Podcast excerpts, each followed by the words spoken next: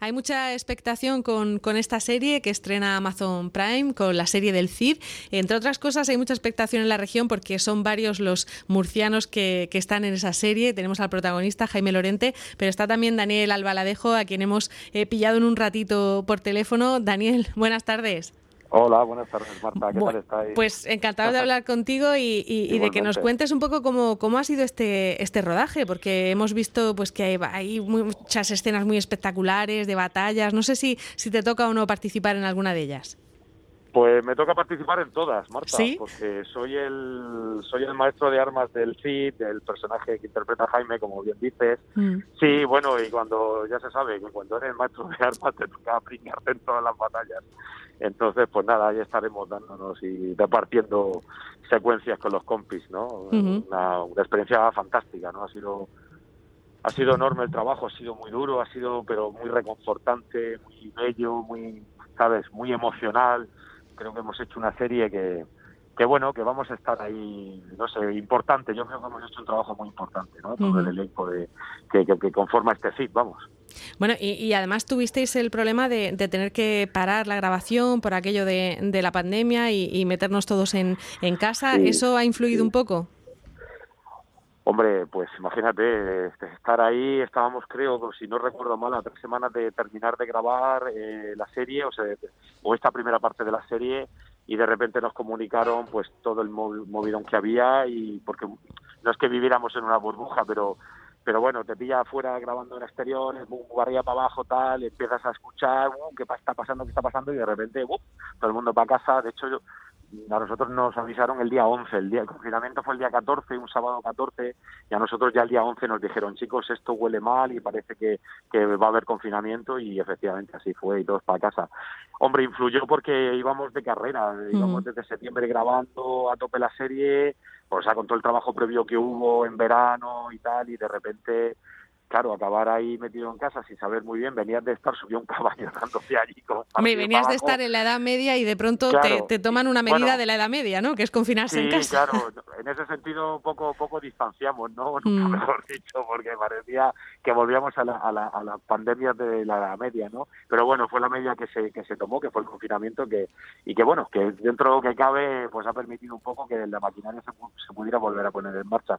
Y, bueno, pues acabamos ahí en casa y nada, cuando la cosa bajó, la incidencia bajó y tal, pues ya nos avisaron, chicos, que posiblemente ya para el mes de julio arrancamos y efectivamente. Lo único, pues bueno, el calor de repente sofocante que tuvimos que pasar, ¿no? En ese sentido, que fue un poco durillo, pero bueno, con muchísimas ganas de, reencontrarnos todos y la verdad que, que, bueno, que yo creo que pusimos un borche final, ¿eh? ¿no? A, esto que hemos hecho.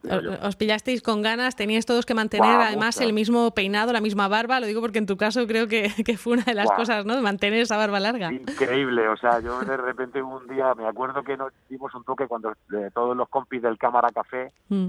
que bueno, en la pandemia grabamos una especie como de, bueno, de movida. Sí, como un sketch. Muy bien, estuvo muy bien, casa, un poquito y tal. Y yo recuerdo que me estaba grabando y cuando me vi sí, que hostia, no soy consciente de... La barba se me caía por el balcón, era como Rapunzel pero con barba, ¿no? Y entonces hubo ahí que, bueno, pero nada, en cuanto llegamos allí a, maquillaje y pelo, a chapa y pintura que llamamos, enseguida apareció el oro, ¿no? Que, que, habíamos dejado ahí en marzo. Claro, con esa continuidad, ¿no? Bueno, ha sido, ha sido muy complicado con, con, las medidas que hay que, que tomar para, para no contagiarse, todo eso. Estaríais de nuevo como en una burbuja, ¿no? Todos. Sí, claro, tuvimos que estar allí metidos en un hotel, concentrados todos en burbuja y, salvaguardando y llevando muy a rajatabla las medidas de seguridad, de distanciamiento, el rodaje con máscara, el tema del hidroalcohol, eh, ¿sabes? Ha sido, fue como, y la verdad que era muy, era como de no, estabas en casa sin poder hacer absolutamente nada de este curro a de, de, repente volver a, a, reengancharte ahí con esta medida de la mascarilla. En mi caso la barba era un coñazo porque cada que no ponía mascarilla la barba se quedaba marcada y entonces había que peinarla. Bueno fue un poco fue un poco extraño. De repente todo normalmente en el audiovisual todo tarda eh, pero con esta cosa de la pandemia pues todo tardaba más no en prepararse. Pero bueno le fuimos cogiendo un poco la medida y y pero vas viendo también un poco cuáles son las circunstancias no y ahora que está tan tan tan de boga un poco lo que ha pasado con el Tom Cruise sí, que le ha hecho la bronca a su equipo, ¿no? Para, para procurar que, que, lleven bien todas las medidas y que no haya que cerrar la industria. Es que es muy importante. Si está claro que nosotros tenemos una responsabilidad, una responsabilidad individual cada uno de nosotros en que la maquinaria siga funcionando, ¿no? Porque si uno cae, este virus es así. Como uno caiga, se carga todo a todo el mundo, ¿no? Y de hecho, pues están viviendo en en situaciones de rodajes que están dando positivos equipos y hay que paralizar la, el rodaje o hay que paralizar la función de teatro al menos durante 15 días, ¿no? Para que hasta que todo el mundo da negativo.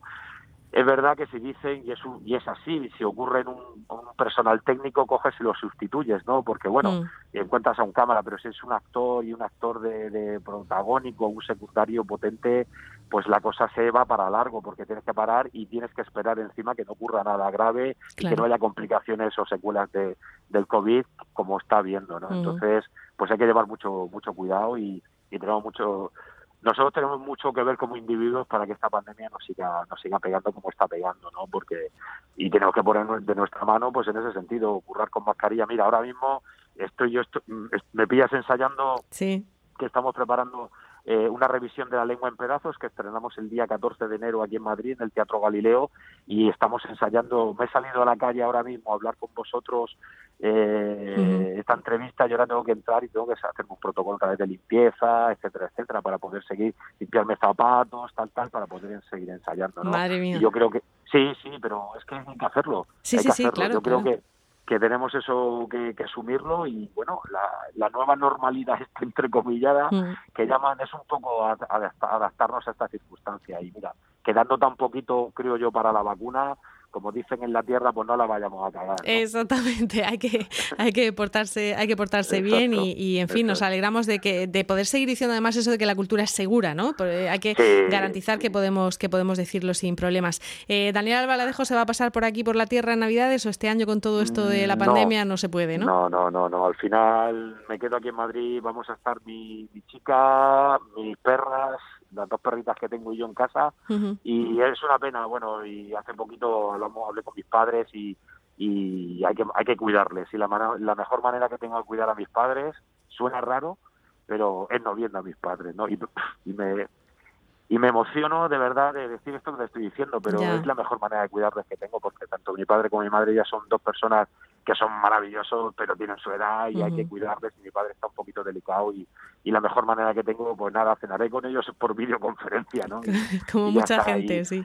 Y sabes qué pasa, que lo bueno que tenemos en nuestro oficio es que tampoco necesito que sea Navidad para verles, que en un momento dado que la cosa ya esté un poquito más calmada y pues eso, la vacuna ya esté en marcha, todo el punto de riesgo, papá, papá, yo puedo coger un momento del coche y bajar a verles, ¿no? Y estar con ellos unos días. Entonces no dependo de las vacaciones, ¿no? Porque a veces tenemos vacaciones forzadas. Ya, ya, ya. curro, ¿no?